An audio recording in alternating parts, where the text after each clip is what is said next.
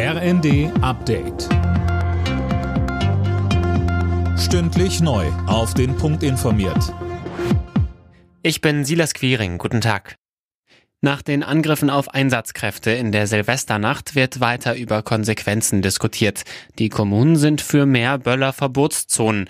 Manuel Barth von der Deutschen Feuerwehrgewerkschaft hält davon nichts und meint im ersten, dass besser nach den Ursachen gesucht werden sollte.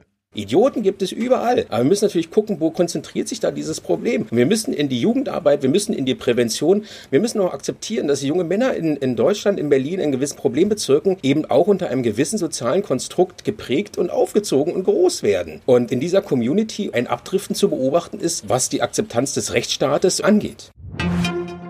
Die deutschen Amtsärzte fordern eine europaweite Corona-Testpflicht für Reisende aus China. Das hat Amtsärztechef Niesen den Funke-Zeitungen gesagt. Das Land erlebt derzeit den weltweit höchsten Anstieg an Covid-Infektionen.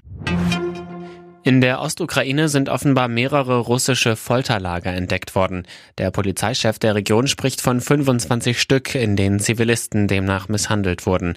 Der ukrainische Präsident Zelensky wirft Russland derweil vor, einen Abnutzungskrieg zu führen, Fabian Hoffmann. So ist es. Moskau wolle die Bevölkerung in der Ukraine mit Drohnenangriffen erschöpfen, so Zelensky. Im Fokus steht aber ja auch immer wieder die Energieinfrastruktur. Man werde alles tun, damit das nicht gelingt.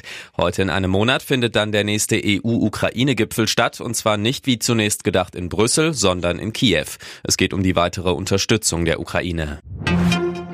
Im engsten Familienkreis findet heute die Beerdigung von Fußballlegende Pelé statt.